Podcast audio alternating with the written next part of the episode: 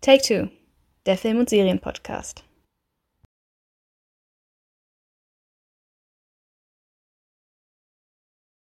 Hallo, liebe Film- und Serienfans und herzlich willkommen zu einer weiteren Ausgabe von Take Two, dem Film- und Serienpodcast. Ich bin Milena. Ich bin Stefanie. Hallo. Wir möchten heute über ein ganz besonderes Filmphänomen reden, das uns beiden sehr am Herzen liegt, nämlich Downton Abbey. Bevor wir damit anfangen, ähm, es ist ja jetzt schon ein bisschen länger her, dass wir unsere letzte Folge gemacht haben. Es hat sich seitdem auch wirklich einiges entwickelt. Also wir hatten, wir haben einen neuen House of the Dragon Trailer gesehen, zum Beispiel ähm, für, für die Serie, die im August rauskommt. Der äh, Cast von der neuen Percy Jackson Serie hat sich erweitert. Erst heute kam dann die Ankündigung raus, dass Bridgerton Staffel 3 ähm, sich um das Paar Colin und Penelope drehen wird. Und ähm, was ich sehr, sehr schade oder sehr traurig fand, auch ähm, hat sich seit unserem letzten Podcast herausgestellt, dass es einen Missbrauchsskandal gibt um einen meiner Lieblingsregisseure tatsächlich, um Carrie Fukunaga, was ich sehr, sehr schade finde. Ähm, wenn sich das herausstellen sollte, dann wäre das wirklich, wirklich sehr, sehr traurig für, für ähm, die Menschen, die davon betroffen sind. Ja, fand ich, ähm, war ein ziemlicher Schock für mich tatsächlich. Also es hat sich viel getan in den letzten paar Wochen. Ich weiß nicht, Steffi, was war für dich so die, die große Neuigkeit der letzten paar Tage im Mai? Ähm, tatsächlich der neue Obi-Wan-Trailer.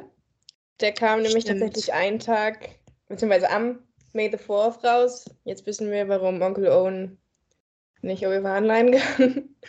ähm, der war ein ziemlich großes Highlight und dann eben auch die Veröffentlichung von Percy Jackson.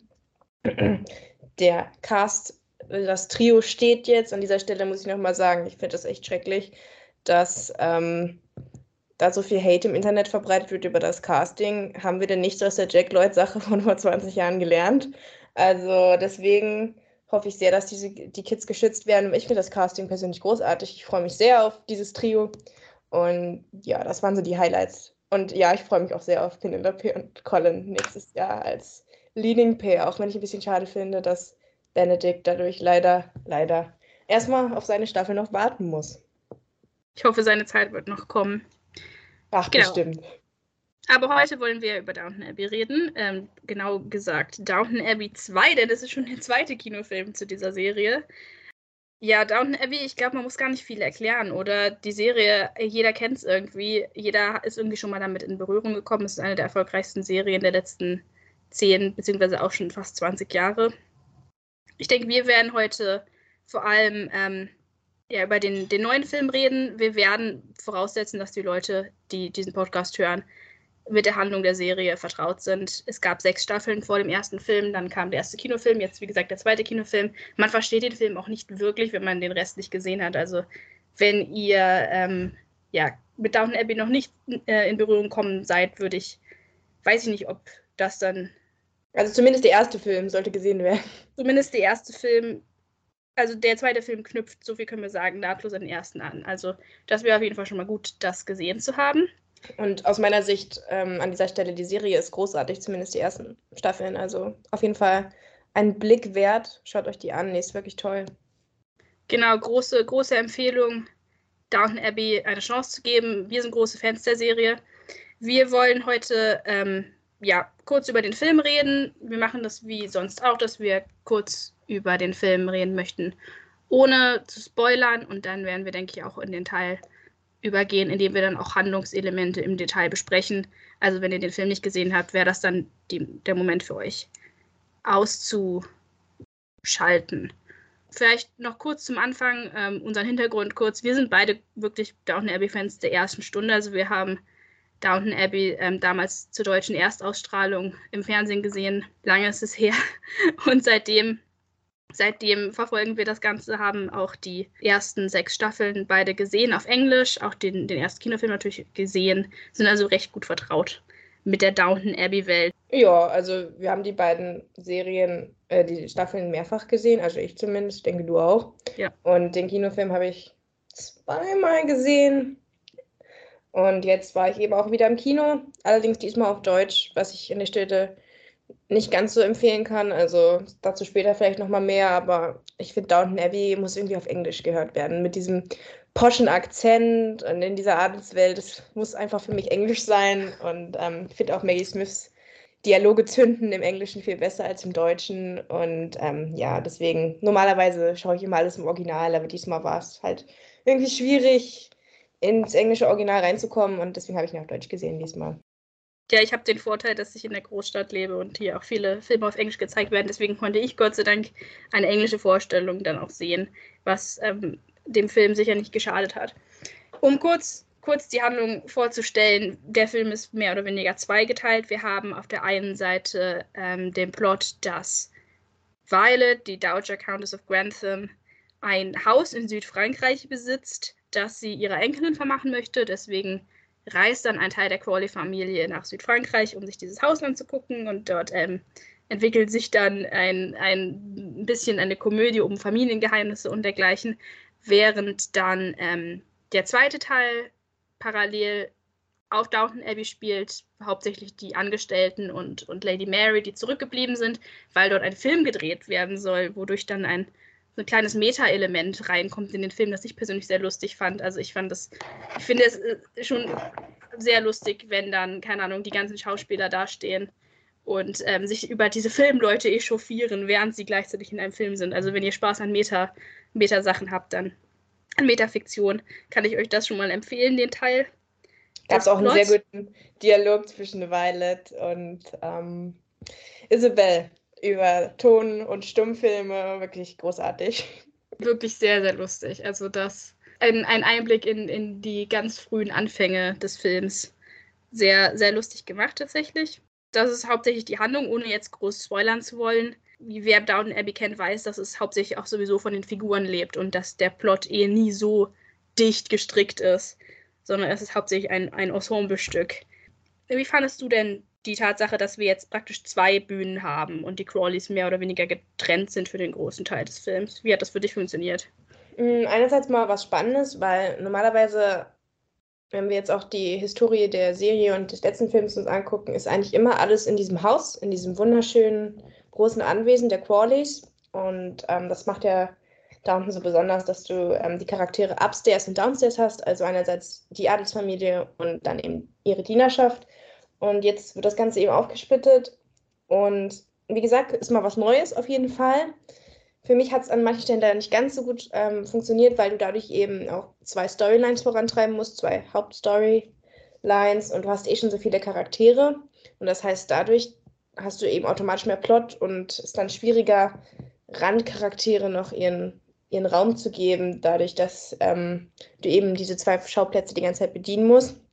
Und ja, also war für mich so durchwachsen, aber an sich fand ich eigentlich ganz cool, mal nach Frankreich zu kommen, weil, wie gesagt, ich spiele eigentlich immer im, im Anwesen der Crawleys und jetzt reisen sie ja in dieses, nach Frankreich, ich glaube, das ist Nizza.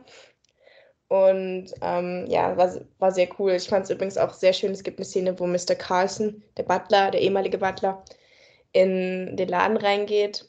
Dann spielt er im Hintergrund, also er kauft sich einen Sonnenhut und dann spielt er im Hintergrund so das Downton Abbey-Thema in so einer französischen Akkordeon-Variante. So, das, das fand ich extrem cool. Generell war die Szene ganz witzig, weil die Szene ja mit Imelda Staunton gespielt war, die Maud Bagshaw spielt. Die ist ein Original-Charakter aus, aus dem letzten Film und Imelda Staunton und Jim Carter sind halt im Echtleben verheiratet, aber in der Serie halt nicht. Und dann denkt der Typ, die beiden Charaktere wären verheiratet, aber sie sind es nicht. Also der Typ, der den Sonnenhut verkauft. Und das, da haben wir halt wieder den Meta-Humor. Das ist mir gar nicht so aufgefallen, aber du hast recht, das ist total Meta. Ja. ja, generell ist das auch lustig. Ich meine, die Schauspielerin von, von Cobra, Elizabeth McGovern, ist ja auch mit dem Regisseur des Films verheiratet. Also das ist praktisch so ein, so ein Familientreffen, was da ab, ja. ablief, wahrscheinlich in Frankreich. Das ist ja generell, wenn du Downton triffst. Das ist so, ähm, du triffst dich wieder, was wie, ein bisschen wie beim ESC so eine, so eine große Familie und dann drei Jahre später kommt halt der nächste Film und dann kommen alle wieder zusammen. Ja, den, den Eindruck hat man tatsächlich auch, wenn man Interviews sieht mit dem Cast, so, dass die alle wirklich sehr zusammengeschweißt sind durch diese Geschichte. Ich meine, die Serie ist ja jetzt auch nicht ganz taufrisch. Die erste Staffel kam 2010 raus. Also man begleitet diese Familie jetzt auch wirklich schon sehr lange.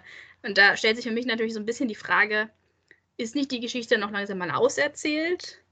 Oder hattest du das Gefühl, dass der Film jetzt noch irgendwie ohne Spoiler möglichst äh, was, was Frisches dazu beigetragen hat, zu diesem ganzen Kosmos. Ähm, was natürlich gut war, war die Tatsache, dass mit, den, mit dem Tonfilm, dadurch lebt ja Downton Abbey eigentlich. Also du hast einerseits dieses Ensemble-Piece und dann geht es aber so ein bisschen durch die Weltgeschichte. Und es geht zum Beispiel los im Jahr 1912, als die Titanic untergeht, dann kommt der Erste Weltkrieg und es werden immer wieder so wichtige Sachen eingeflochten. Und jetzt sind wir, glaube ich, im Jahr 1928 oder so und jetzt kommt eben dieser gesellschaftliche Umbruch, was die Filmindustrie angeht. Und insofern fand ich, war das schon ganz nett. Es hat einen frischen Wind nochmal reingebracht. Und generell kannst du natürlich Charakterentwicklungen in über zwei Stunden nicht so viel zeichnen, wie wenn du eine ganze Serie zur Verfügung hast. Also wenn wir jetzt auf die einzelnen Charaktere eingehen, dann hat sich da jetzt, glaube ich, nicht so viel verändert. Ähm, aber was jetzt so dieses Weltgeschichtliche angeht, fand ich schon, dass das mit dem, mit dem, mit diesem Filmdreh nochmal was Neues reingebracht hat. Also das hat mir persönlich sehr gut gefallen. Ja, da haben sie sich ein bisschen bei Singing in Rain bedient, was den Plot anging mit der Stummfilmschauspielerin, die dann plötzlich reden muss. Wie fandest du denn, dass die neuen Charaktere eingeflochten wurden in das Ganze? Ja, also zum einen haben wir da Hugh Dancy als Jack Barber, den Regisseur. Ich finde, den haben sie ganz gut eingebaut und die beiden Schauspieler von seinem Film eigentlich auch. Also ich finde, da kann man jetzt nicht meckern. Viel, viel mehr Zeit gab es nicht und ich finde, dafür haben sie die ganz, alle drei Charaktere ganz gut eingebaut. Alle drei Charaktere haben auch ihre eigene Story. Also der Regisseur er hat sehr viele Szenen mit Lady Mary zusammen, der ältesten Tochter vom Earl of Grantham. Und ähm, die, die beiden Schauspieler aus dem Film haben dann eher mit der Dienerschaft etwas zu tun und sind da im Austausch. Und ja, also ich, da kann ich mich jetzt nicht drüber beschweren. Ich finde, das hat alles gut funktioniert. Genau, die beiden, die beiden Schauspieler sind Laura Haddock als, als Myrna Dalglish und das andere ähm, ist Dominic West ähm, als Guy Dexter.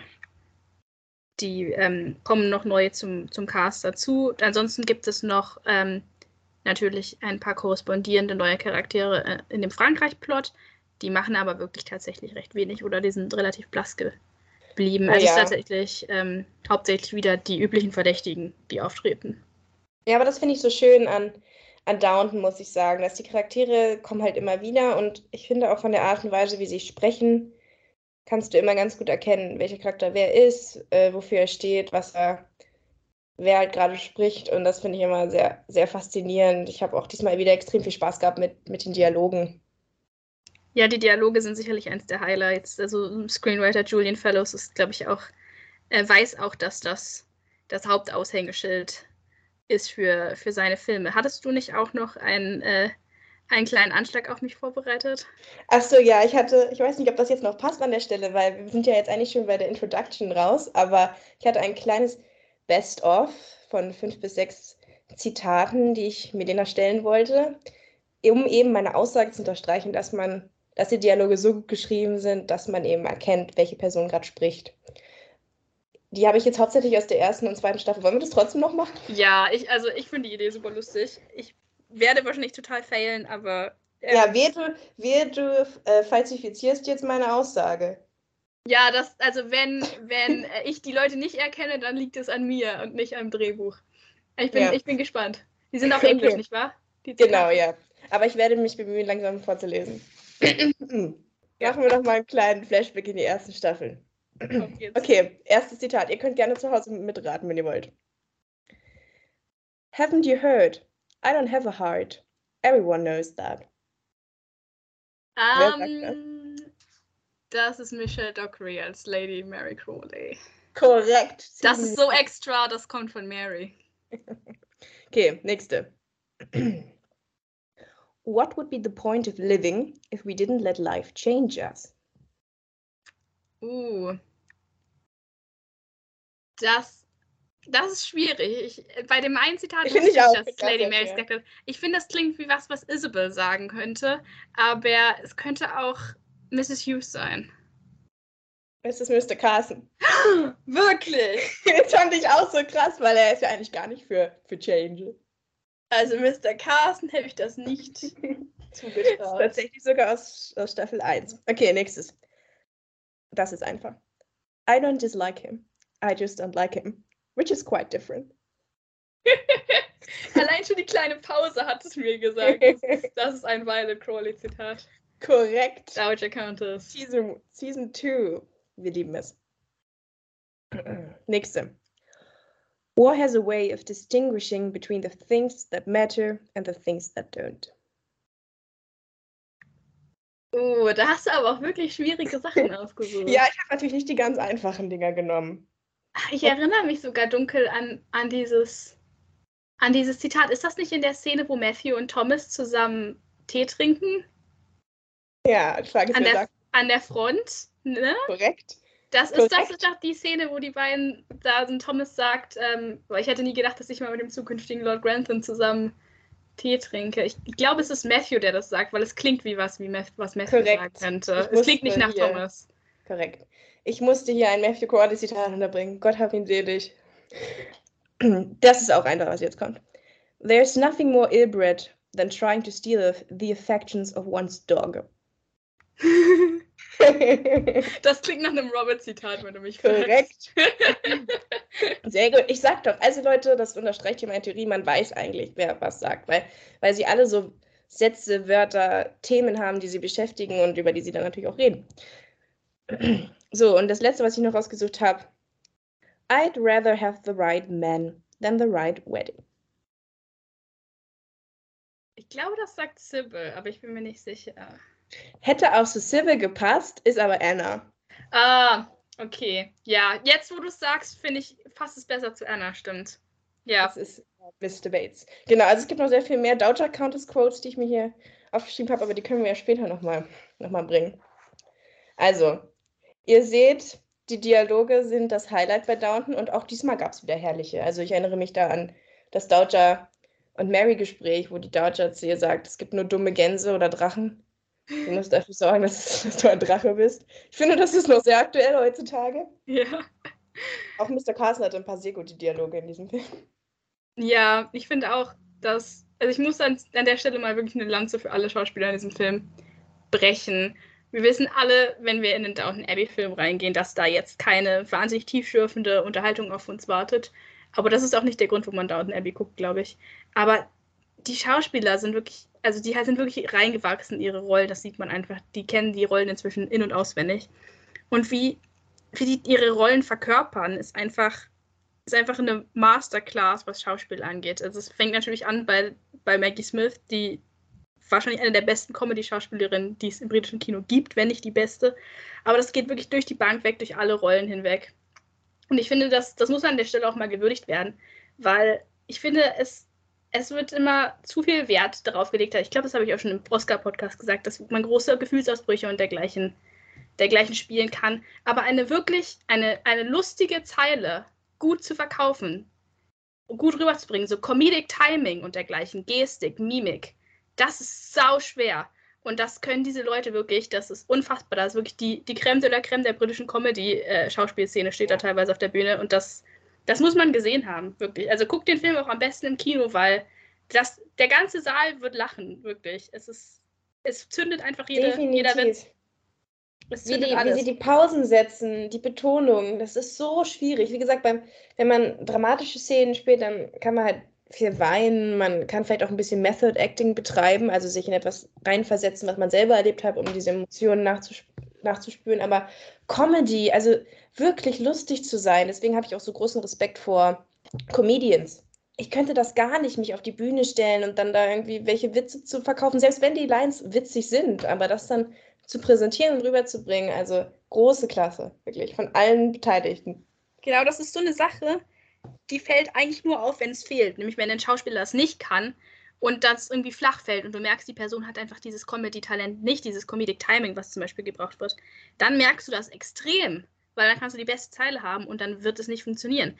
Aber wenn die Leute das können, dann wirkt es so, so einfach. Aber das ist überhaupt nicht einfach.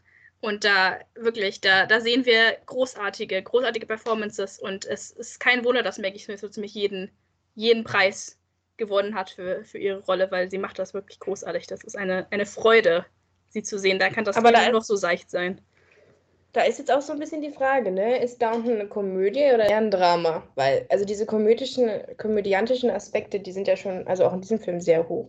Und dafür, wenn man jetzt mal guckt, wo, wo die Serie eigentlich losging, ja, die Titanic geht unter, plötzlich haben wir den, den Ersten Weltkrieg, dann waren dann schon auch dramatische Sachen dabei. Findest du, dass sich das, weiß ich nicht, zu sehr in diese Komödienrichtung entwickelt hat?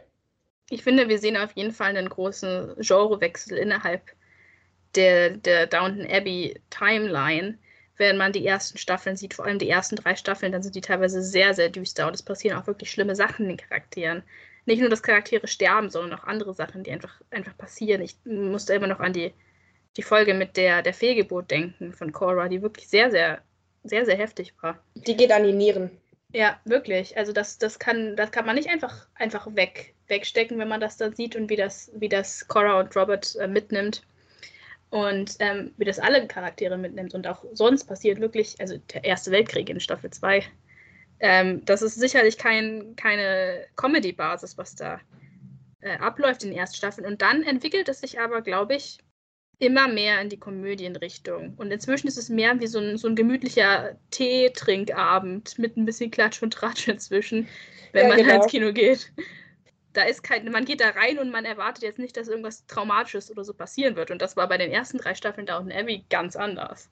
Ja, genau. Also das war wirklich so. Du hast, da sind auch wirklich zentrale Charaktere teilweise draufgegangen in den ersten Staffeln und ähm, wo du gedacht hast, das geht gar nicht ohne diese Charaktere. Wie willst du dann die Serie weitermachen? Aber sie haben es trotzdem gemacht. Ich kann man verstehen, wie man will. Ich bin bis heute, bis heute nicht, ob ich es gut finde oder nicht. Gut, dazu können wir später, glaube ich, noch was sagen, weil in diesem hm. Film gibt es dann da noch ein paar Szenen, die vielleicht nicht ganz so witzig sind. Ähm, aber alles in allem ist es eine Komödie auch wieder dieses Mal. Also, oder? Also ich fand eindeutig, es wirklich, ich habe es im, im, Kino gesehen und es wurde pausenlos gelacht. Es war wirklich, also man, man hat auch gemerkt, dass der Film gut ankam und dass, dass die Leute gut unterhalten waren, weil wirklich da, da war wirklich so eine richtige familiäre Stimmung fast, weil jeder kennt diese Charaktere und man, man weiß, was man, was man kriegt, wenn man reingeht in den Film und das hat der Film, finde ich, auch geliefert. Ja, ne, also wirklich, wir, wir machen ja auch eine Filmvorstellung und jetzt vom Spoilerteil für alle. Also ihr kriegt wirklich das, was ihr wollt, wenn ihr da reingeht. Es macht wirklich Spaß. Man vergisst zwei Stunden mal alles, was sonst so in der Welt gerade los ist. Man, es ist wie, wie Melina schon gesagt hat, es ist wie so ein Kaffeekränzchen, ein Familienzusammentreff und danach geht jeder wieder seines Weges und es ist, es ist gut, wie es ist. Man wird gut unterhalten und sind, vielleicht können wir auch noch mal kurz auf den Rest eingehen. Also ich finde auch den Look des Films sehr gut. Er ist natürlich noch adretter und reiner als bei so einer TV-Serie, dadurch, dass es im Film, im, im Kino ist. Ähm, die Kostüme sind wieder mal wundervoll, aber das erwarte ich auch von einem Kostümdrama. Also alles in allem beliefert der auf allen Ebenen eigentlich das, was man sich erwünscht und erhofft hat. Genau, es, wenn man Downton Abbey-Fan ist, dann ist das der richtige Film für einen. Man wird jetzt nicht irgendwie enttäuscht oder so, wenn man die Serie mochte, weil es ist eigentlich das, was man auch was man auch schon kennt aus der Serie, aus dem ersten Film. Wenn man sagt, oh, so schmalziges Kostümdrama, das ist jetzt nicht mein Ding, dann fürchte ich, da wird man bei dem Film wahrscheinlich falsch dran sein, aber Downton Abbey-Fans werden, glaube ich, auch diesen Film mögen. Dann war es das eigentlich zum nicht spoilerfreien Teil. Genau, das, man muss dazu sagen. Ähm, ja, spoilerfreien Teil meine ich natürlich. Zum spoilerfreien Teil muss man dazu sagen, dass ähm, es schwierig ist, die Handlung Handlung zu besprechen, ohne Spoiler ähm, reinzubringen. Also wir werden jetzt noch mehr ins Detail den Film besprechen, aber wir werden dabei ähm, die Handlung spoilern. Also wenn ihr wirklich komplett ohne irgendwie Vorwissen reingehen wollt, dann ähm, hört an der Stelle auf und schaut euch den Film an. Wenn ihr den Film schon gesehen habt oder euch Spoiler nicht so wichtig sind, dann hört gerne Herzlich weiter. Herzlich willkommen. Richtig. Ja, da fangen wir, fangen wir doch schon mal ähm, an. Und zwar, ähm, ja, lass uns doch mit dem, lass uns doch mit dem Filmplot anfangen, oder? Wie siehst du Mit dem Drama? Ich hätte jetzt mit Frankreich angefangen, aber auch gut. Ja, gut, dann, fang, dann machen wir erst den, den Frankreich-Plot, weil der Frankreich-Plot ist nicht so wichtig tatsächlich. Das kann ich an der Stelle schon mal sagen. Der Frankreich-Plot führt ziemlich ins Nichts, kann man so sagen. Also der, es geht hauptsächlich darum, dass halt ähm, ja, Violet möchte das Haus, das sie von einem Verehrer geerbt hat in Frankreich, an Sibby, ihre Enkelin, ähm, geben, weil Sibby ja die eine von denen ist, die nichts erben wird wahrscheinlich, weil ihre Mutter ist verstorben. Wobei man auch sagen könnte, dass Marigold nicht viel erben wird, weil deren Vater ist verstorben. Habe ich auch gedacht. Habe ich auch gedacht. aber Marigold ist ja ein Bastard und dementsprechend, ähm, ja, wird natürlich zuerst an Sibby gedacht. Außerdem habe ich auch das Gefühl, dass alle irgendwie Sybil immer am liebsten mochten von den drei Mädchen. die, die Sache. Ähm, nee, da möchte ich dir übersprechen. Du findest mm -mm. Mary war der, der Favorite? Roberts Liebling ist Mary. Ja, gut. Das. Und Violets auch. Weil mm. sie als ihre Nachfolgerin sieht. So, dann haben wir. Später. Und dann haben wir Cora, die hat Sybil vergöttert. Mr. Carlson mag auch am liebsten, am liebsten Mary. Und die einzige, die Edith wirklich gerne mag, ist Rosamund, glaube ich. Ja. Aber ansonsten mag niemand Edith. Okay, ich ziehe meine Aussage zurück.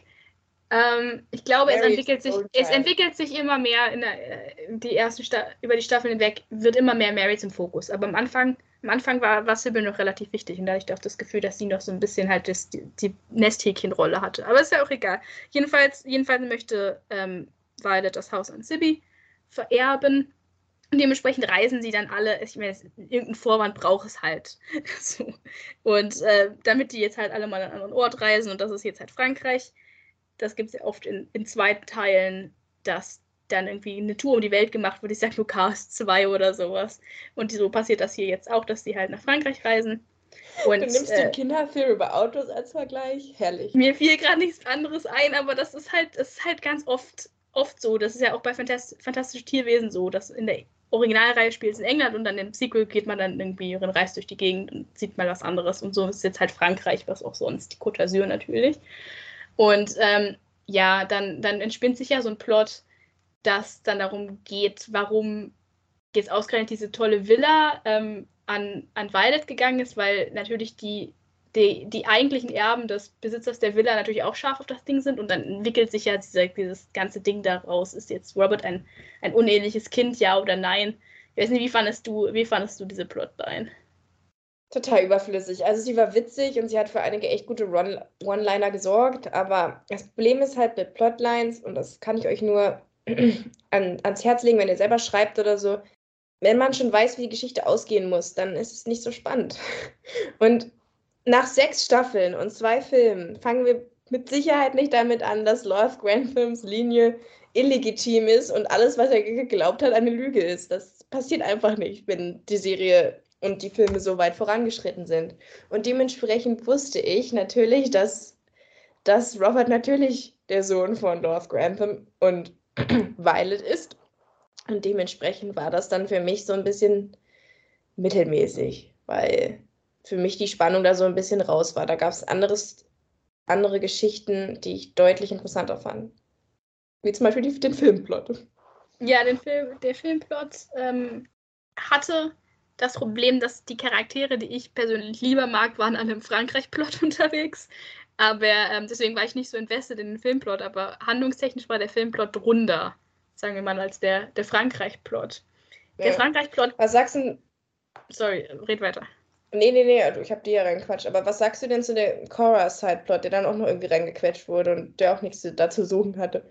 Der war ja auch in Frankreich. Ja, ich habe das Gefühl, dass wir da vielleicht unterschiedliche Meinungen zu haben, weil Cora und Robert sind zwei meiner absoluten Lieblingscharaktere in Downton Abbey. Und ich bin immer wieder, immer wieder froh, wenn sie ähm, was zu tun kriegen, nachdem sie ja im Laufe der Serie immer mehr ins Hintertreffen geraten zugunsten ihrer Kinder. Und ähm, dementsprechend fand ich das eigentlich ganz, ganz schön, dass nochmal so ein bisschen, bisschen so ein Callback zu den Anfängen kam und das ähm, ja, aber da weißt du doch auch, dass sie niemals Krebs hat. Als ob sie das machen. Seine Mutter liegt schon im Sterben und dann bringen sie auch noch seine Frau um. Definitiv ja. nicht. Das war halt auch klar, wie es ausgeht. Deswegen. Auch da, das war klar, ja, aber ähm, ich weiß nicht, ich fand es irgendwie schön, dass Robert mal so richtig durch die Mangel gedreht wurde in diesem Film, weil er ist sonst, er kriegt sonst nie so wirklich was zu tun in den, in den anderen Staffeln. Und ich fand es gut, dass er jetzt mal wirklich leiden musste und auch mal, ähm, auch mal ordentlich schauspielern musste, weil sonst, ja, ist da nicht mehr groß was passiert, seit äh, Matthew, der arme Weihnachtsspecial seiner Zeit, leider das Zeitliche gesegnet hat. Immer noch das schlimmste Weihnachtswochenende aller Zeiten. Ja.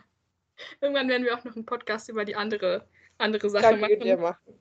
Ähm, die auch im Weihnachten 2012 passiert ist, äh, ohne jetzt was.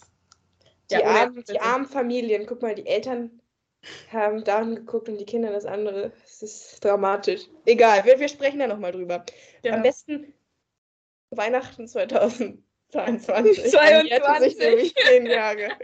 Zehn Jahre, schlimmstes Weihnachten aller Zeiten. Ja, ich verstehe, dass du, dass du nicht so begeistert warst von dem. Verstehe mich nicht äh, falsch. Wenn ich eine Top 5 Liste aufzählen würde, wäre Cora dabei. Ich finde, sie ist ein großartiger Charakter. Auch in den ersten Staffeln. Sie macht extrem viel, sie hat zu leiden, sie muss sich beweisen. Gleichzeitig muss sie auch schon die Mutter irgendwie sein. Und also ich, ich mag Cora total gerne als Charakter, aber diese, diese Storyline fand ich einfach überflüssig. Es tut mir leid, weil ich eben auch da wusste, wie es ausgeht. Ja, naja. Aber schön zu sehen, wie Robert an seiner Frau hängt.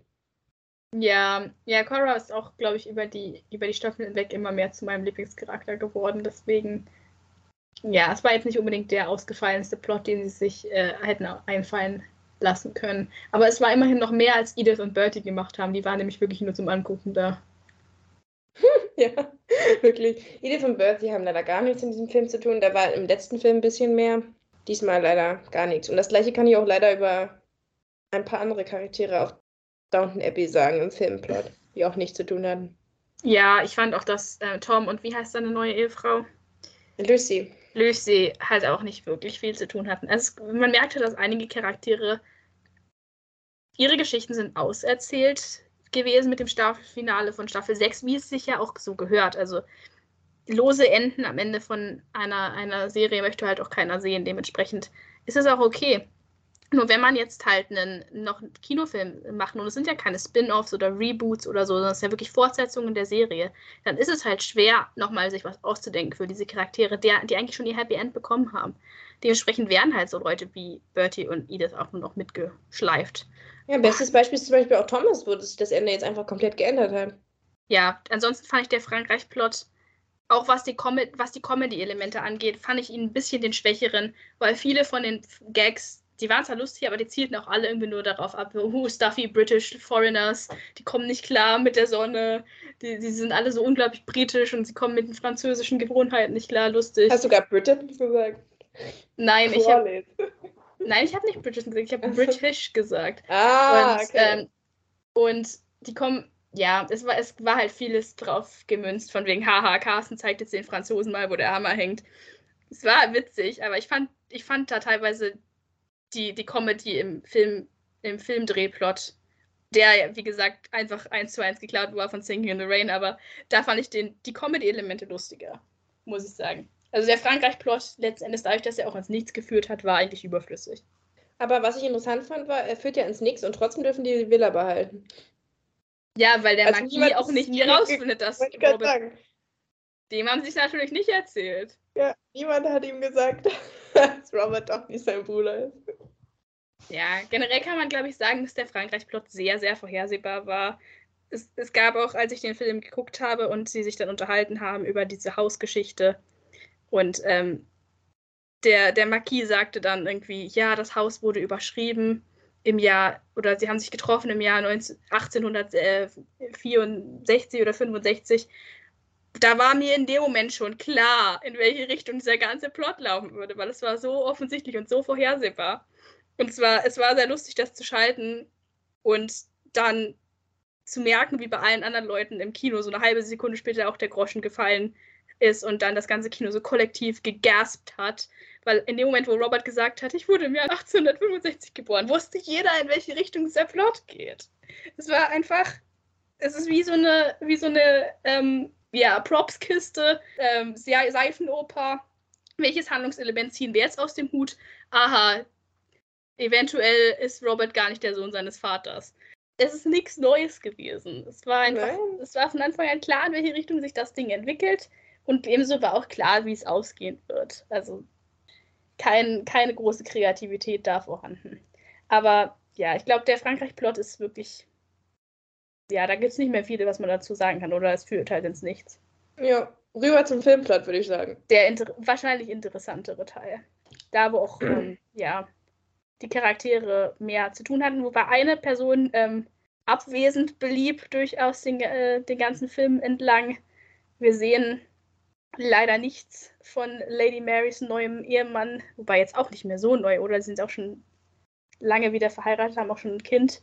Also, ähm, ja, wenn jemand hier auf, niemand. wenn jemand auf Matthew Good gewartet hat, dann habe ich leider schlechte Nachrichten. Henry taucht dieses Mal gar nicht auf. Im letzten Mal tauchte er noch kurz vor Schluss auf, aber jetzt ist er gar nicht dabei. Ja, einer der wenigen, einer der wenigen Schauspieler tatsächlich, die nicht drin sind. Sonst sind sie eigentlich alle wieder dabei gewesen. Ja, sogar welche, die zurückgekommen sind, wie Rosamund, Samantha Bond oder auch sehr schön Miss Denker als Violet Sohe war jetzt wieder mit am Start. Selbst der Anwalt aus der allerersten Staffel ist wieder dabei gewesen. Ja, und der Arzt und hm, alle wieder da. Aber Matthew Good eben nicht. Und das ist tatsächlich auch eine der etwas traurigeren Storylines, finde ich, dass Lady Marians Ehe irgendwie nicht so zündet momentan. Weil es war doch dieser große Plot, dass sie ihn nicht heiraten wollte, weil er Rennfahrer ist. Und sie hatte ja Matthew. Matthew? Okay. Matthew. Nimm dir ruhig eine Auszeit, wenn du kurz nach Matthew Crawleys Tod betrauern möchtest. Es ist einfach, es tut mir leid, aber das ist bis heute eine Wunde, die sich vermutlich niemals schließen wird. Mein absoluter Lieblingscharakter ermordet. Ähm, naja, jedenfalls, das war der große Plotline, dass Matthew ja mit dem Auto verunglückt war und sie dann Henry nicht heiraten wollte, weil sie Angst hatte, dass ihr das wieder passiert, dass sie sozusagen wieder zu Crash Widow wird. Und, und dann hat er ja für sie eigentlich dieses Automobilding aufgegeben und mit Tom so einen gemeinsamen Laden aufgemacht, von dem man jetzt übrigens auch nichts mehr sieht. Und jetzt ist er trotzdem irgendwie um die Welt unterwegs und fährt Auto und die Beziehung scheint nicht ganz so gut zu laufen. Und dementsprechend habe ich dann auch zwischenzeitlich überlegt, ob sie tatsächlich was mit dem guten Jack Barber, gespielt von dem wundervollen Hugh Dancy, anfängt. Wie waren da so deine Gedanken zu? Ich denke, auch da war wieder relativ klar, in welche Richtung sich das entwickelt, weil doch alles immer in relativ konservativen Bahnen verläuft und wir hatten schon lange keine juicy Affair mehr in Downton Abbey. Dementsprechend dachte ich dann auch, dass sie und da kann Hugh Dancy noch so schnucklig aussehen, dass sie da keine Affäre mit ihm anfängt, wenn sie verheiratet ist. Es war ähm, natürlich eine Parallele zu ihrem Grandma, zu Weile, die eben auch keine Affäre mit dem Marquis. Richtig, auch das war klar, hat. dass da nichts war. Den ganzen Weile-Plot hatten wir sowieso schon mit diesem russischen Prinzen. Das war, auch das war wieder aufgewärmt. Jetzt war es halt ein französischer Marquis. das ist irgendwie immer wieder das Gleiche. Aber ja, auch da ich fand das ein bisschen schade, weil ich fand die Chemistry eigentlich gut zwischen den beiden Schauspielern. Ähm, dementsprechend mochte ich auch die Szenen, aber ja, auch das führte wieder ins Nichts. Ich mochte die Szene, wie sie mit ihm über ihre beiden Ehemänner gesprochen hat. Und du hast eindeutig gemacht, welchen der beiden Ehemänner sie Natürlich mehr, mochtest mehr mochte. diese Szene. ja, Mann, das war wie so Balsam auf meine geschundene Seele. Es tut mir leid, aber Matthew Crawley und Mary Crawley gehörten zusammen. Sie waren OGP und Henry war einfach nur, weiß der ich nicht, Trostpreis. der Trostpreis. Und das hast du in dieser Szene gemerkt, dass sie halt wirklich Matthew immer noch hinterher trauert. Auf die Art und Weise, wie Lady Mary das halt ausdrückt. Ne? Also jetzt nicht so, dass sie da heulend sitzt. Das ist nicht Lady Marys Style. Aber du merkst schon, dass sie immer noch daran denkt und naja, dass sie eben mit, mit Henry so ihre, ihre Probleme entwickelt hat, was nicht heißt, dass sie mit Matthew nicht ihre Probleme hatte, aber. Durchaus. Da habe ich dann. Ja auch nicht gerade lange verheiratet. Genau, aber hatte ich schon das Gefühl, dass mein OTP trotzdem OTP für immer bleibt, so. Deswegen man sieht auf jeden Fall, äh, welchen Einfluss Matthews Charakter hat. Und das finde ich, muss man auch mal sagen. Also Hut ab an Julian Fellows. Man muss auch mal einen Charakter schreiben, der so beliebt ist beim Publikum und auch so viel Impact hat in der Serie, dass irgendwie Jahre später immer noch über ihn geredet wird. Auch wenn er schon seit drei Staffeln und zwei Filmen tot ist. Also, Chapeau. Musst du das nochmal so sagen? Äh, Steffi, es ist zehn Jahre her. Irgendwann wirst du damit klarkommen müssen. Nein, damit werde ich niemals klarkommen. Okay, lass uns weitergehen, bevor das hier noch peinlich wird. Ja, wer, wer also kein, keine neue Liebelei von Daddy Mary. Keine, keine neue Liebelei, auch das war wieder erwartbar. Ähm, ja, der ganze Plot mit der Schauspielerin, ich sagte es bereits, auch da weiß man, wohin es geht, äh, weil auch das war ja, nichts Neues. Ja, aber da müssen wir noch mal was sagen. Ich fand den Plot relativ leicht zu verstehen, weil, wie gesagt, ich habe den Film auf Englisch gesehen, aber wie ich das jetzt so gehört habe, war das anscheinend in der deutschen Synchronisation ein ganz anderer Plot. Ja, Oder habe ich das falsch verstanden? mal, wie er eigentlich sein sollte. Also der, der Plot im englischen Film, im Original, war so, dass die Schauspielerin, die von Laura Haddock gespielt wurde, ähm, Myrna Dalglish ist ihr Name, ähm, eine Stummfilmschauspielerin war, die dann geht es darum, dass der Film, ähm, weil Stummfilme nicht mehr laufen, jetzt ein, einer mit Sprecheinlagen sein soll und dann ergibt sich halt daraus das Problem, dass ihre, ähm, ihre Sprechstimme halt völlig ungeeignet ist für den Film. Äh, und zwar liegt das im englischen Originalfilm daran, dass sie einen sehr breiten Cockney-Akzent spricht und halt wirklich klingt, als ob sie gerade aus der Gosse kommt. Und ihre Rolle im Film ist eine feine Lady und dementsprechend passt das halt überhaupt nicht. Und ähm, die ganze Sache wird dann erst dadurch resolved am Ende, nachdem sie es nicht schafft, irgendwie diesen Akzent zu lernen. Deswegen heuert man dann Mary an, weil Mary kann natürlich diesen Upper-Class-Akzent. Ähm, das ist ja ihre normale Art zu reden. Ähm, dementsprechend ist es auch ein absoluter ähm, absoluter No-Brainer, dass dann Mary das macht. Und am Ende wird das Problem dann dadurch gelöst, dass Cora dieser Schauspielerin einen amerikanischen Akzent beibringt und sie dann beschließt, eine Hollywood-Karriere zu machen mit amerikanischen Rollen. Das ist der, der eigentliche Plot. Nur wie ich jetzt mitgekriegt habe, ist das wohl in der deutschen Synchro ein bisschen verloren gegangen.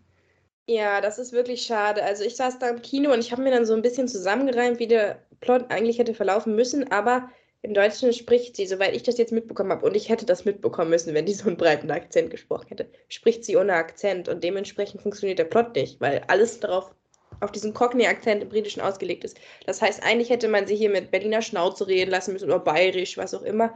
Ähm, tut sie aber nicht. Und dementsprechend wird das dann so hingestellt, als ob sie einfach nicht schauspielern kann mit der Stimme. Also die versuchen dann, das einzusprechen, die Szenen, die sie schon als Stummfilm gedreht haben, dann selbst zu synchronisieren in dem Film. Auch wieder schön Meta an dieser Stelle. Und ähm, dann wird das hingestellt, als ob sie es einfach nicht hinbekommt, das richtig zu sprechen, das in der richtigen Intonation zu, zu bringen, so, so wie das wie eine Lady halt klingt. Aber es liegt nicht an ihrem Akzent, sondern mehr oder weniger an ihrem Schauspieltalent oder dass sie einfach mit dieser Synchronisation überfordert ist, weil sie das noch nie hat machen müssen. Und deswegen bist du die ganze Zeit verwirrt. Und dann gibt es zum Beispiel auch so Szenen, die keinen Sinn machen, wo dann zum Beispiel Daisy, die zweite Köchin, hingeht und sagt, ja, du bist doch eine von uns, du redest wie wir und, und ähm, wir haben uns auch irgendwie hochziehen können. Irgendwie sowas sagt sie, ist so, so ein Pep-Talk und denkst halt so, hä, wieso ist sie jetzt eine von, von ihnen? Es wurde doch nie gesagt, dass sie früher nichts hatte. Wobei hinterher kommt, glaube ich, ihre Familienstory auch raus, aber ist egal.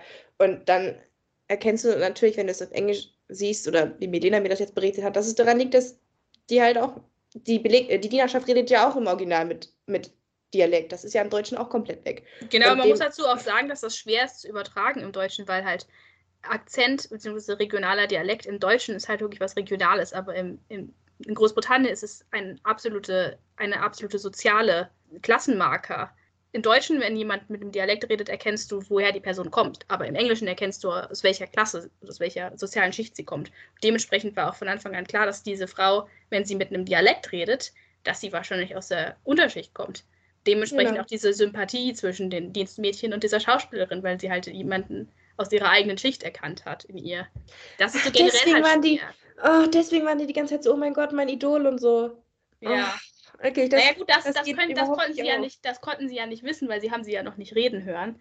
Aber in ja, dem ja. Moment, wo sie dann da war, war es relativ offensichtlich, dass sie halt äh, keine feine Lady ist. Das ist schwierig zu übertragen, aber ich finde, wenn man sieht in anderen Filmen, zum Beispiel in My Fair Lady, worauf ja auch angespielt wurde im Film, also man kann das schon mit, ja. mit gewissen sprachlichen Mitteln durchaus rüberbringen, diesen, diese soziale, den sozialen Aspekt. Ja, also hier hat die Synchro wirklich nicht, es tut mir leid, ich, ich bin ja großer Fan von der deutschen Synchronisation, nicht weil ich die jetzt so oft gucke oder so, aber ich finde es großartig, was die Damen und Herren dort leisten und, und tun und machen, aber da hat irgendwer, der die Synchronregie gemacht, nicht aufgepasst. Also das hast du nicht verstanden. Auch hinterher, als sie dann zusammen mit Cora ähm, sich das Essen geholt hat und so, da hat sie einfach netter geredet, so, also sie war freundlicher zu den Bediensteten und, und alle waren so, oh mein Gott, sie redet jetzt so anders und du hast es einfach nicht verstanden, weil sie genauso geredet hat wie vorher, nur ein bisschen freundlicher und nicht so, nicht so brüllend. Aber deswegen, also da ganz großer Kritikpunkt, deswegen auf Englisch gucken, weil das hat nicht, nicht hingehauen. Das war leider sehr schwierig. Ich habe mir das dann irgendwie zusammengereimt, aber es ging leider gar nicht, kam aus der deutschen Synchro nicht raus. Ja, das ist, muss man sagen, dann auch wirklich ein bisschen schlecht gemacht, wenn, wenn dann wirklich so Handlungsebenen verloren gehen. Wir können ja noch über eine, auf eine andere Sache eingehen, die, glaube ich, auch bei vielen Leuten nicht ganz gut angekommen ist, und das war der, der ganze Plot um Thomas. Thomas, also, Thomas hatte zumindest was zu tun, im Gegensatz zu Mr. Bates, der komplett sinnlos dabei war. Ich kann dir jetzt noch nicht, ich könnte dir nicht mal sagen, in welchem Plot Mr. Bates war. Ich glaube, er war in Frankreich. Aber äh, War er in Frankreich? Ich, ich, gesagt, ich weiß ehrlich gesagt nicht mehr, wo Doch, ich glaube, es gibt diese Szene, wo er und Anna sich. Nein, es gibt die Szene, wo er und Anna sich verabschieden. Doch, er ist in Frankreich. man sieht, er hat richtig Eindruck hinterlassen. Ähm, ich meine, es würde Sinn ergeben, wenn er in Frankreich war. Ja, aber jetzt überleg mal, dass die erste Figur, die du in der ersten Staffel siehst, es beginnt mit ihm. Er sitzt im Zug, er fährt da lang. Stimmt. Und jetzt macht er nichts. Deswegen, ja. deswegen sieht das Medium Film bei diesen vielen Charakteren halt nicht so wirklich, aber das habe ich ja vorhin schon angesprochen. Genau, aber lass uns mal auf Thomas zurückkommen. Thomas, nämlich, hat jetzt schon zum zweiten Mal die Erfahrung gemacht, dass sein Happy End, äh, dass er sich mühsam erkämpft hat, wieder umge umgestoßen wurde. Wir sehen am Ende der sechsten Staffel sehen wir, dass er Butler von Downton Abbey geworden ist. Das ähm, Ergebnis von lange gehegten Ambitionen. Und wir sehen am Ende des ersten Films auch, dass er sich ein Liebesgeschichte zwischen ihm und dem Kammerdiener von irgendeinem von den. Ähm, His Majesty. Ja, vom König, dem königlichen Kammerdiener, äh, angebahnt hat. Die und, hatten auch echt Chemistry. Ja, ja, ich fand das, ich fand das schön, weil wenn man jetzt versucht, einen Downton Abbey-Film zu rechtfertigen, der meiner Meinung nach nicht unbedingt das war, was die Welt gebraucht hat, da kann man wenigstens noch auf Charaktere wie zum Beispiel Thomas deuten, deren Geschichte halt noch Potenzial hatte, weil sie eben noch kein Happy End mit, keine Ahnung, Haus und, und drei Kindern gekriegt haben. Also das war im Thomas-Fall nun so, dass er nicht glücklich in der Beziehung war. Und jetzt hatte er tatsächlich jemanden gekriegt und jetzt wurde das wieder umgestoßen. Jetzt hat er einen neuen Love Interest und Spoiler, aber er verlässt tatsächlich am Ende dieses Films Downton. Ich weiß, dass viele Leute damit nicht glücklich waren. Wie, wie hat es auf dich gewirkt? Ich war damit auch nicht glücklich. Es tut mir leid, aber ich fand das so schön am Ende von Staffel 6, dass Thomas tatsächlich Butler geworden ist und dass Mr. Carson dann quasi aufgehört hat. Und ich fand, das war so ein schöner runder Bogen, weil er wollte so oft Downton verlassen oder wurde gezwungen, Downton zu verlassen. Dann kam er wieder zurück und so. Und dann war für mich irgendwie so diese Plotline, okay, er realisiert für sich, Downton ist seine Heimat. Und ich finde, man hat auch immer so angedeutet, aus, äh, mit ihm und ähm, Klein George könnte sich vielleicht so eine Beziehung entwickeln wie ähm, zwischen Carson und Mary. Also er hat dann immer halt, weil er ja auch Matthew im Krieg kennengelernt hat und so, und er hat dann immer auch die Kinder von den, von den drei Töchtern von Lord Grantham beschützt. Und da hatte ich immer das Gefühl, okay, er, er wird selber vielleicht keine Kinder haben, aber das wird jetzt so seine Ersatzfamilie werden. Und deswegen fand ich das dann schön mit der Edition noch mit Richard Ellis, dass da noch eine Liebesbeziehung entstehen konnte. Ich hatte mir das auch ganz gut vorgestellt, weil die sehen sich ja dann eh nicht die ganze Zeit. Das ist dann vielleicht in den Zeiten, in denen die Charaktere nun mal leben, dann vielleicht auch einfacher umzusetzen. Deswegen fand ich das eigentlich eine ganz nette Sache, dass Thomas dann sein Liebes-Happy End bekommt in so einer Fernbeziehung, aber eben trotzdem mit Downton in seiner Heimat bleibt und dass er jetzt geht, obwohl er die Person nicht mal richtig kennt. Also, dass die hatten vielleicht drei oder vier Szenen miteinander und haben sich noch nicht mal geküsst. Und dafür verlässt er jetzt seine Traumstelle und das ist ja wirklich sein Traumjob. Und verlässt Downton, ist für mich mit seiner Charakterentwicklung nicht wirklich vereinbar und, und, und zusätzlich auch nicht mit dem Ende von Staffel 6, weil das muss man ja auch sehen, die Filme sollten eigentlich nur eine zusätzliche Sache sein. Und jetzt wird unter anderem mit diesem Thomas-Plot total das Ende von Staffel 6 ausgehebelt. Auch im Bezug auf ein paar andere Charaktere, da kommen wir gleich noch drauf, hat sich da jetzt was verändert. Und jetzt kannst du eigentlich diese Filme nicht mehr getrennt von der Serie sehen, weil sie das Serienende komplett aushebeln. Und das kritisiere ich scharf, weil das war nach dem ersten Teil aus meiner Sicht noch nicht so. Wir hatten dann zwar die Love Story zwischen Tom und Lucy angedeutet, aber da war ja auch in der Hinsicht noch nicht viel passiert. Und ansonsten war alles wie vorher. Und jetzt hast du halt wirklich Breaks drin. Jetzt passiert wirklich was in diesem Film und ja, das hebelt für mich dann leider so ein bisschen mein Ende aus Staffel 6, mit dem ich ganz gut leben konnte, aus. Genau, man kann, sagen, so man kann sagen, dass am Ende vom ersten Down Abbey-Film die Filme, ähm, die Charaktere alle an der gleichen Stelle waren wie am Ende von der Staffel. Es hatte sich nicht wirklich viel verändert, sie waren in der gleichen Position. Und jetzt sind, jetzt hat sich für viele Charaktere alles verändert. Ja, und jetzt hast du die Ehekrise zwischen Mary und Henry plötzlich und Thomas ist weg und zu dem großen Banger kommen wir gleich noch. Das, das ich muss sagen, das hat mir auch nicht so gut gefallen. Ich, ich weiß, dass ähm, von vornherein geplanter von Julian Fellows, dass die Beziehung zwischen Thomas und dem Kammerdiener nicht anhalten sollte. Eigentlich sollte die sogar noch im, glaube ich, im ersten Film sollte sich herausstellen, dass er verheiratet ist, der, der Kammerdiener, und die sollten sich schon im ersten Film eigentlich trennen. Ich glaube, das wurde dann aber rausgeschnitten, weil das bei den Test-Audiences nicht gut ankam. Ähm, deswegen hat man sich dann dafür entschieden, ihm ein temporäres Happy End zu geben. Da war aber von vornherein klar, dass daraus wahrscheinlich nichts wird. Was ich aber dann schade fand, war, dass man dann tatsächlich ähm, einen äh, neue, neue Plotline für ihn geschrieben hat, die fand ich einfach zu kurz kam. Die beiden Charaktere hatten praktisch nichts miteinander zu tun, bevor sie sich dann ähm, angeblich ineinander verliebt haben. Also da habe ich nicht so wirklich die Chemie gespürt.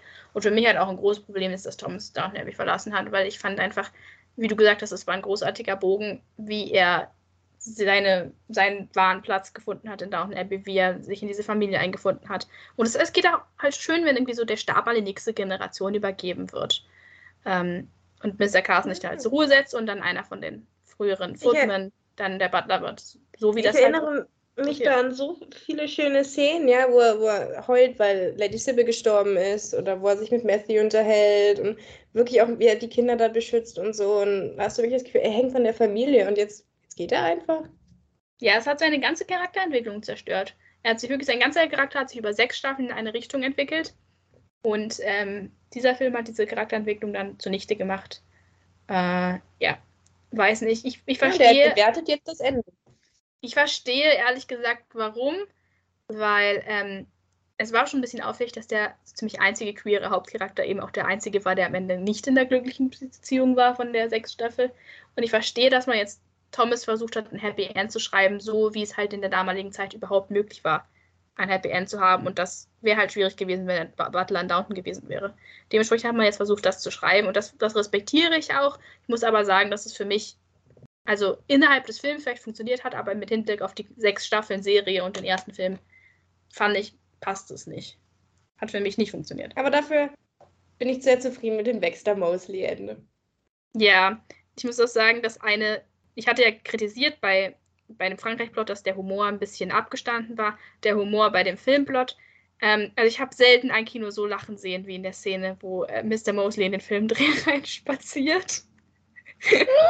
Oder wo er seine Dialoge erklärt. Ja. Er wird dann nämlich zum Drehbuchautor. Es ist großartig. Es ist wirklich schön, wie sie ihm da was, wie sie ihm da ähm, ein, auch einen Plot gegeben haben, nachdem er ja vorher äh, oft auch zu kurz kam das war, das war wirklich, wirklich schön, schön gemacht und ähm, da auch teilweise die Situationskomik mit dem, mit dem Heiratsantrag, der dann mit, über das Mikro übertragen wird, sodass das dann alle hören. Oder für mich der, der, der beste Lacher, ich weiß nicht, was für dich der, der größte Lacher war, für mich der größte Lacher war, als sie diese Filmszene gedreht haben, alles perfekt und dann geht die Tür auf und Robin steht in der Tür. Das ja, wirklich, ja. Ich habe großartig. Ich habe wirklich selten Tränen im Kino gelacht, aber an der Stelle habe ich wirklich alle Kontrolle verloren. Es war zu witzig, wie diese Metaebene einfach zwischen den zwei Filmen, dem Film, den man im Kino sieht und dem Film, der im Film gedreht wird und wo dann alles schief geht, fand ich wirklich sehr, sehr lustig. also da, ich, liebe auch, ich liebe auch die Szene, wo Violet und ähm, Isabel gucken, wie der Film gedreht wird. Ja. Und Violet guckt so richtig suspekt zu und ist halt selber in dem Film drin. Also, es war so witzig. Es ist wirklich, die, die Metaebene an der Stelle bringt wirklich noch was, sehr viel Humor ähm, rüber, ja. der ähm, den ich besser fand als diesen etwas plumpen Engländer an der französischen Riviera äh, äh, Humor. Das fand, also das fand ich wirklich lustig und ähm, ja, hätte es den Film gebraucht, wahrscheinlich nicht, aber habe ich mich gut unterhalten gefühlt, auf jeden Fall. so, jetzt lass uns mal nochmal zu dem größten. Ja, zum, zum, zum Schluss müssen wir natürlich über das Ende reden. Ähm, traurige Nachrichten für alle Downton Abbey-Fans. Das Aushängeschild der Serie die großartige Dowager Countess of Grantham.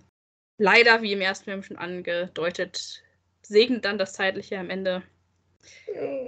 Perfekt mit, mit King Lear äh, Soliloquy von Carson. Also da wurde wirklich alles rausge rausgeholt, auf die Tränendrüse gedrückt. Ähm, ja, es war ein, ein würdiger Abgang, oder wie siehst du es? Ja, und vor allen Dingen sind sie konsequent geblieben. Sie hatten es angedeutet im letzten Film. Der neue Film hieß Eine neue Ära und dementsprechend war für mich klar, dass sie sterben muss in diesem Film. Und es ist dann passiert. Ich fand es schön, dass sie nochmal Rosamund zurückgeholt haben. Dann, Rosamund ist ja mein, einer meiner Lieblingscharaktere und dann sagt sie einfach so richtig, so ganz normal: Tja, jetzt sind wir Waisen. Mhm. also, so ein bisschen Geigenhumor auch, auch, auch noch mit reingenommen. Mit Denker, die dann noch im, im ähm, im Sterbeprozess der Dowager dann da reingeht und noch komplett verzweifelt ist. Und die Dowager ist einfach nur so, lass mich in Frieden, ich will einfach nur sterben. ja, also die Dowager hat auch wieder tolle Zitate in diesem Film, wirklich. Ich mochte auch ihre Unterhaltung mit, mit, mit Violet über äh, mit Isabel über, über Filme. Die, die war auch großartig geschauspielert und generell Isabel in dem Film hatte nicht so viel zu tun, aber ich liebe die Freundschaft zwischen den beiden einfach. Das ist für mich so ein bisschen das Herz der Serie und als Isabel sich dann da alleine auf die Bank gesetzt hat, boah, da wurde mir das Herz dann auch schwer, weil ich mir dachte, wie oft haben die da zusammen gesessen? Jetzt ist Matthew ja auch schon weg. Jetzt ist äh, ihr Companion auch gestorben mit der Dowager. Und ja, da wurde mein Herz schon schwer. Und ich habe mich auch irgendwie daran erinnert, dass ich jetzt auch irgendwie älter werde, weil ich jetzt irgendwie schon mehrfach hatte, dass ich beim x-ten Sequel in einen Film gegangen bin und dann meine Kindheitshelden umgebracht wurden, weil die Schauspieler auch unter anderem zu alt werden. Und das hatte ich jetzt auch mit der und sehr, sehr traurig. Wollen wir ihr zur Ehre nochmal die besten Zitate rausholen? Zum Ende der Ära von Maggie Smith als Weile Coley äh, machen wir nochmal ein Top, Top 3 der besten Weide-Zitate, weil das hat sie einfach verdient. Zum Abschluss, denke ich, kann man nur sagen, dass Downton Abbey niemals sechs Staffeln gelaufen wäre, wenn Maggie Smith nicht der Dowager Countess gewesen wäre und Julian ja, Fellows kongenial ähm, die Dialoge für sie geschrieben hätte. Insofern ist es auch nur würdig, dass der Film mit einem gigantischen Ölporträt von ihr endet. Ja. Weil sie ist, sie ist Downton Abbey. Wie Was sind denn deine drei Lieblingszitate? Ich habe dich ja gebeten, die welche zu überlegen vorher. Wir können, wir können ja ähm, jeweils beide unseren dritten Platz sagen und dann hoch, hochgehen, oder? Mein Top 3, ähm, ich habe sie tatsächlich gerankt, meine drei Lieblings-Dowager-Countess-Momente. Mein drittlieblingsmoment ist der, wo sie über den türkischen Botschafter reden und sie, sie sagt, ähm, sie sagt, uh, we can't have him assassinated, I suppose. das war schon, das war ein großartiger, großartiger Violet-Moment. Was war, was war dein drittlieblings-Violet-Moment? Ich habe die tatsächlich gar nicht gerankt. Ich habe. Ähm, Dann such dir einfach irgendeinen aus. Okay, what is a weekend? What's a weekend? Großartig. Ähm, ähm, auch ein, ein Lieblingsmoment von mir ist der, ähm, ich liebe generell die Beziehung zwischen, zwischen Violet und ihren beiden Kindern extrem und einer meiner Lieblinge ist, eine meiner Lieblingsszenen mit ihr ist, wo äh, Robert zu Matthew sagt, oh, I can handle her. Und sie so, oh, if you can, you must have managed to very recently. Ich liebe auch ähm, die Stelle, wo sie ähm, bei Robert sich den Drink bestellt. Ich kriege leider nicht mehr ganz zusammen, aber die fällt mir jetzt gerade ein, wo, wo du das sagst. Ähm, das, ist mein, das ist mein Top 1 Ach so, den kannst du, gut, den kannst du gleich bringen. Ähm, dann habe ich ähm, Do You Promise natürlich, auch ein Na. absolutes Highlight. Und ähm, dann habe ich noch, ähm, finde ich auch sehr schön, Don't be defeatist, dear. It is very middle class. ja. Finde ich auch, auch sehr geil fast, fast ihren ganz geil zusammen. Ja, mein, mein Nummer 1, mein Nummer 1 Doja Count des Moment ist der, wo sie Robert für den Kellner hält, weil er nicht die richtigen Anzug hat. Oh, so sorry. I thought you were the waiter. da muss er wirklich sagen, das, das rüberzubringen, weil ich mit diesem, diesem leicht außer Atem Ton. Ja, I thought you were the waiter. Ja. Ich glaube, mein Nummer 1 Zitat ist um, There's nothing simpler than avoiding people you don't like, avoiding one's friends. That's the real test. Und das ist so schön, weil sie sagt das nämlich zu, zu Isabel. Ja. Ihrer besten Freundin. Ähm, genau. Es gibt aber so viele. Ich, ich, das Everyday involve a fight with an American, wo sie auf dem Drehstuhl sitzt, ist auch ziemlich gut. Ja, oh mein Gott, mit Matthew. Must everyday contain, contain a fight with an American. Um, aber ich wirklich, ich liebe auch ihre ihre Gespräche mit, mit, mit Isabel. Ich erinnere mich da zum Beispiel an, wo Isabel sagt, um, ähm, I'm taking it as a compliment. Und sie sagt, I must, must have said, it wrong. ich, ich, kann an der Stelle auch nochmal sagen, mein absoluter Lieblings-Downton Abbey-Moment aus allen Staffeln wahrscheinlich ist die Flower Show. Weil nirgendwo ist diese Rivalität zwischen Isabel und, und Violet so schön wie in dieser in dieser Folge und wie sie dann am Ende, wie sie die ganze Folge darauf beharrt, dass sie recht hat und ihr System stimmt und alle anderen Vorwürfe können natürlich nicht richtig sein. Und dann am Ende diese Realisation, als sie ihren Namen auf dem Zettel sieht und feststellt, oh, Isabel hatte doch recht. Und statt dass sie sich das eingesteht, spielt sie praktisch ihr eigenes Spiel und dreht nochmal alles um und verkündet dann den, den anderen Gewinner. Und das ist einfach, das ist Violets Charakter yeah. zusammengefasst. Und es ist so gut. Was für eine Legende, was für eine Legende. Dann sagt, sagt doch, gibt doch die Stelle, wo Isabel reinkommt und sagt, ja, ich bin aber nicht genug für die Quali-Familie. Und dann sagt sie, ja, but you're better than nothing. so, sie ist so toll. Aber dann hatte sie eben auch diese herzerwärmenden Momente, wo sie dann zum Beispiel heult, weil Isabel neu heiratet oder hm. ne, also sie hat auch wirklich ein gutes Herz oder wo sie dann zu Matthew geht und die mehr oder weniger sagt, er soll Mary heiraten. Ja, ich fand auch schön, wo sie, ähm, wo sie sich mit mit Cora über Mary unterhalten hat. Am Anfang ist sie ja total geschockt über die Mr. Pamuk-Sache und sagt so, oh mein Gott, der Sittenverfall. Und dann sagt sie doch beim nächsten, der nächsten Begegnung zu Cora, Gott sei Dank hast du es gemacht. Ich wünschte, ich hätte die Kraft dazu gehabt. Das fand ich auch wirklich, das zeigt, dass Sie sagt doch auch, yeah. Mary, Mary has one distinct advantage. Mary is family. Das sagt eigentlich alles über ihren Charakter aus, finde ich. Ja, auch wie sie Tom dann integriert, ne? Da gab es auch diese schöne Szene dann mit Tom gegen Ende hin, hm. wo, wo sie sagt, du warst nicht das, was wir uns für Sippe gewünscht haben, aber wir haben es irgendwie hinbekommen. So sieht's aus. Ja, also sie war wirklich, wirklich großartig. Aber wie gesagt, auch Isabels Konters dann so, ne? Wo sie dann sagt, um, ähm, you're better than nothing. Und sie sagt so, how warm you make that sound. Die beiden zusammen. Ach, großartig. Absolut großartig. Aber es zeigt, es zeigt auch am Ende, wie das Downton Abbey im Herzen eigentlich eine Familiengeschichte ist. Und da zähle ich jetzt einfach mal alle Hausmädchen und Dena dazu, die auch irgendwie Teil der ganzen Familie ist. Es ist eigentlich ein Familiendrama. Also wenn Anna Mr. Pamuk darüber schläft. Hm. Legendär. Immer noch der beste Fall aller Zeiten. Aber wirklich, also die Dowager, meine Güte, auch dieses How you hate to be wrong. I wouldn't know. I'm not familiar with the sensation. Also es ist so, es ist so großartig. Ich könnte jetzt hier alle Zitate, ich habe noch viel mehr aufgeschrieben, aber genau, deswegen, äh, sie, ist, sie ist großartig. You will be missed. Und ich kann mir auch nicht vorstellen, dass es noch einen Film geben wird ohne sie. Ich glaube nicht, dass da noch was kommt. Ich muss sagen, ich kann es mir auch nur schwer vorstellen man kann auch, muss auch dazu sagen, dass die Schauspieler auch alle inzwischen recht alt aussehen. Ich finde, man hat es gerade bei Hugh Bonwell als Lord Grantham gesehen, dass er inzwischen auch ein bisschen in die Jahre gekommen ist. Und ähm, auch Maggie Smith, niemand kann ihr Vorwurf machen, dass sie keine Lust hat, noch einen dritten äh, Downton-Film zu machen. Die Frau ist auch über 80. Insofern denke ich, ist es auch wirklich jetzt das Ende einer Ära gewesen, dieser Film. Und ich glaube, wir sehen keinen dritten Downton Abbey-Film. Ich wäre nicht böse drum, wenn wir noch einen kriegen, weil ich fand auch den wieder lustig. Aber äh, ich denke nicht, es gibt, dass es noch einen gibt. Naja, zwei Sachen. Erstens, die Dowager ist tot. Da fand ich den Übergang auch sehr nett mit Tom, Toms neuem Baby, so nach dem Motto, ja, ein Quality ist weg, jetzt kommt halt der nächste. so ist das dann halt.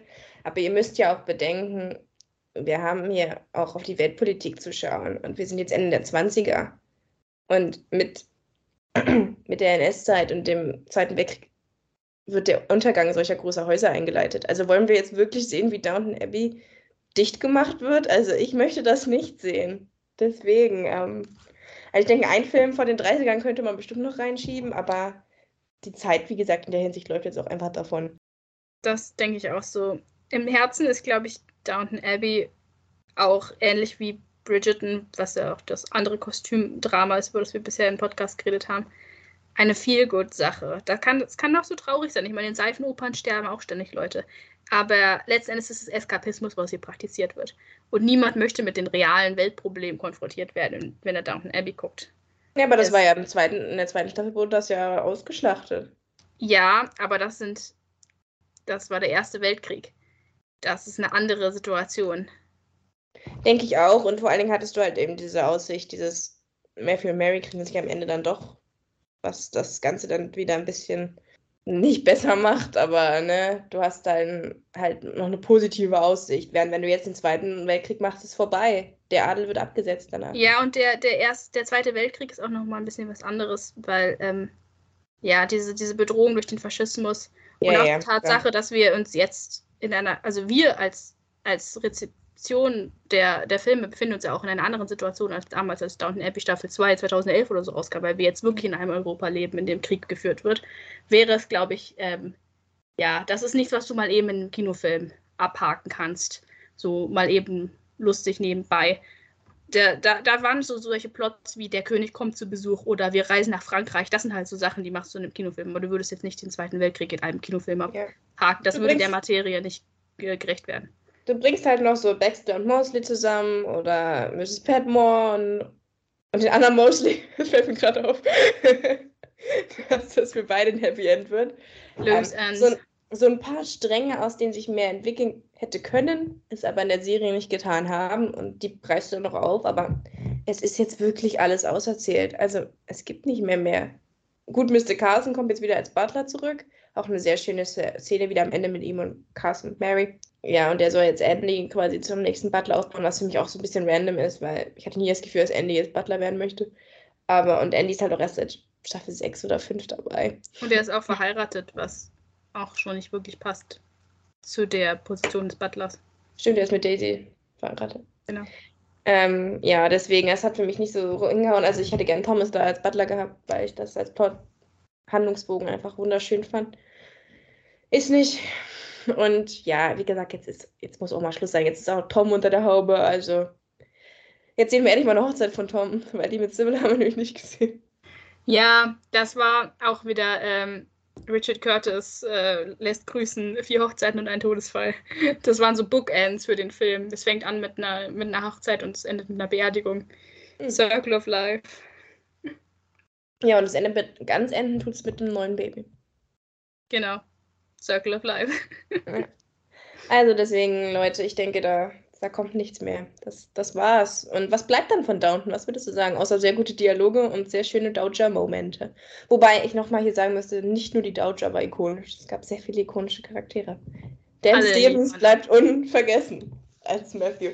Selbst heute noch, nachdem er Beauty and the Beast und alles Mögliche gespielt hat, wird er immer noch auf Downton Abbey angesprochen. Und zu Recht. Genau, genau. Er wird immer Matthew Coley bleiben. Und es gibt auch schlechtere Vermächtnisse, die ein Schauspieler haben kann, finde ich. Ja, was bleibt von Downton Abbey? Eigentlich gute Unterhaltung, finde ich. Ich finde, es ist immer noch eine der besten Kostümserien, die es gibt, eben weil sie in den ersten Staffeln so gut diese Balance gehalten hat zwischen Drama und zwischen ja, Klatsch, Tratsch und Familiengeschichte. Ähm, das haben es sie später nie wieder so ganz sein können. Hingekriegt. Ja, es ist sehr weiß. Das kann man durchaus auch noch sagen. Das fiel mir auch sehr auf in dem Frankreich-Plot, dass wir dann irgendwie eine schwarze Jazzsängerin oder so mal gesehen haben. Da dachte ich mir so, okay, es wäre jetzt auch nicht so schwer gewesen, mal einen dunkelhäutigen Footman oder sowas in Downton Abbey einzuführen. Aber Dafür hatten sie äh, jemand Gehbehinderten und jemand Homosexuellen. Das war Anfang der 10er Jahre auch nicht so verständlich. das stimmt, das stimmt. Ja, es ist ein Kind seiner Zeit. Und die Zeit hat sich auch ein bisschen weiterentwickelt. Insofern ist es vielleicht auch nicht schlimm, wenn Downton Abbey dann irgendwann mal zu Ende kommt und Platz macht für andere, inklusivere Kostümdramen. Oder was, was ist für dich das, das Fazit nach zwölf Jahren Downton Abbey? Ja, es bleibt gute Unterhaltung, schöne Kostüme, sehr prägnante Liebesgeschichten. Und da rede ich jetzt nicht nur von Matthew und Mary, da waren auch andere dabei. Ich meine, Mr. Carson und Mrs. Hughes über sechs Staffeln hat sich das hingezogen, bis die Ende- beide endlich zusammengekommen sind. Und was mir halt immer gut gefallen hat, ist dieses Verknüpfen mit den weltgeschichtlichen, politischen Ereignissen zu der Zeit. Dann hast du Sybil, die für Frauenrechte kämpft und ähm, den Ersten Weltkrieg und was wir alles da noch so, so hatten. Das, waren, das war schon gute Unterhaltung. Also da, da kann ich mich nicht beschweren. Ich, ich hatte gute, gute Downton Abbey-Jahre. Ich finde, die hinteren Staffeln sind schlechter als die ersten. Die gucke ich, gucke ich mir auch nicht so oft an. Wissen ja alle, dass ich nicht so der Henry-Fan bin und auch nicht To- Tony Gilliam kann ich auch nicht leiden. Und ich mag Bertie. Also ich habe nicht immer Probleme mit den Spouses, den zweiten, den zweiten Ehepartnern. Ich mag auch nichts gegen Lucy, auch wenn sie keinen Charakter hat. Aber ja, deswegen, also die hinteren Staffeln sind nicht, nicht mehr ganz so meins, weil da mir dann auch ein bisschen die Ernsthaftigkeit fehlt. Und das war bei dem Film halt auch so, dass ich mehr dachte, ja gut, jetzt weiß ich, wo die, wo die Geschichten irgendwie hingehen. Und was ja doch immer bleibt, sind dann doch die dramatischen Momente. Und deswegen bleibt für mich das jetzt auch der Film, der, in dem die Dowager gestorben ist. Ja, Oder? Ich meine, im Endeffekt, das sind immer die Momente, die du mit dir merkst, ne? Matthew ist tot, Dowager ist tot, ich denke auch, das sind so die Sachen, die einem in Erinnerung bleibt. Die Und was das- Fehlgeburt. was das angeht mit dem ähm, Zeitgeschichte ver verknüpfen mit Familiendrama, denke ich, die einzige Serie, die mir einfällt, die das ähnlich gut macht und die ähnlich, äh, ja, die praktisch so für mich der Nachfolger von Downton Abbey ist, ist The Crown, auch wenn es in einer anderen Zeit spielt. Aber da sehe ich tatsächlich auch so gewisse Parallelen zwischen, wir haben eine Adelsfamilie und wir sehen dann, wie sie versucht, sich so mit den politischen Ereignissen der Zeit zu arrangieren. Natürlich ist es noch politischer, aber ich finde, da, da gibt es gewisse Parallelen zwischen den beiden. Ja, ja, der Unterschied ist natürlich, dass es die Charaktere wirklich gab. Richtig, richtig. Aber auch bei The Crown ist es im Prinzip so fiktiv, das könnte auch Downton Abbey sein. Aber das, so fand ich, so ähnlich wie The Crown, die ersten Staffeln, fand ich, war Downton Abbey mal, bevor es dann wirklich Seifenoper wurde. Was nicht heißt, dass ich das Seifenoper-Ding irgendwie schlecht finde oder so. Ich fühle mich da, es ist wirklich äh, schöner Eskapismus, ich fühle mich da gut unterhalten, aber es war mal dramatischer. War mal noch ein bisschen emotionaler, da war noch mehr Punch irgendwie dahinter. Das vermisse ich manchmal so. Es ging um mehr. Ja, die Stakes waren higher. Oh Mann, jetzt, jetzt, jetzt hört es auf hier. Jetzt, jetzt kann ich kein Deutsch mehr. Ja, dann hören wir jetzt auch am besten. Ich glaube, ich glaub, an der Stelle können wir den, den Cut machen. Ähm, Geht rein. Habt genau. euren Spaß. Das wie, viele, wie viele Sterne, wie viele Sterne kriegt Downton Abbey 2 von dir? Ich gebe ihm sieben.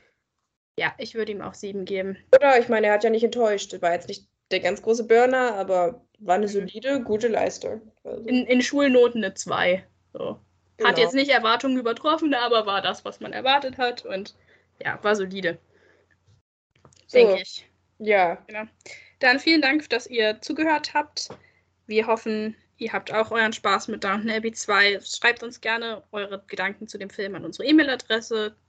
Take Lasst uns ein Abo da. at web.de. Genau, wenn ihr mehr von uns hören möchtet, dann abonniert uns gerne bei allen, bei allen äh, Podcast-Anbietern. Wir würden uns sehr freuen. Und danke fürs Zuhören. Ciao. Das war's schon wieder mit unserer aktuellen Folge. Take Two ist ein Podcast, der über Acast vertrieben wird. Das Logo wurde mit der App Logopit Plus designt. Die Klappe im Intro und Outro stammt von der Website freesound.org. Unser Content wurde mit Hilfe des Programms Audacity geschnitten und überarbeitet. Wenn ihr Wünsche, Fragen oder Anregungen an mich und Milena habt, dann schreibt uns doch einfach eine Mail an take22 at web.de. Alles zusammengeschrieben. Danke für euer Interesse und bis zum nächsten Mal.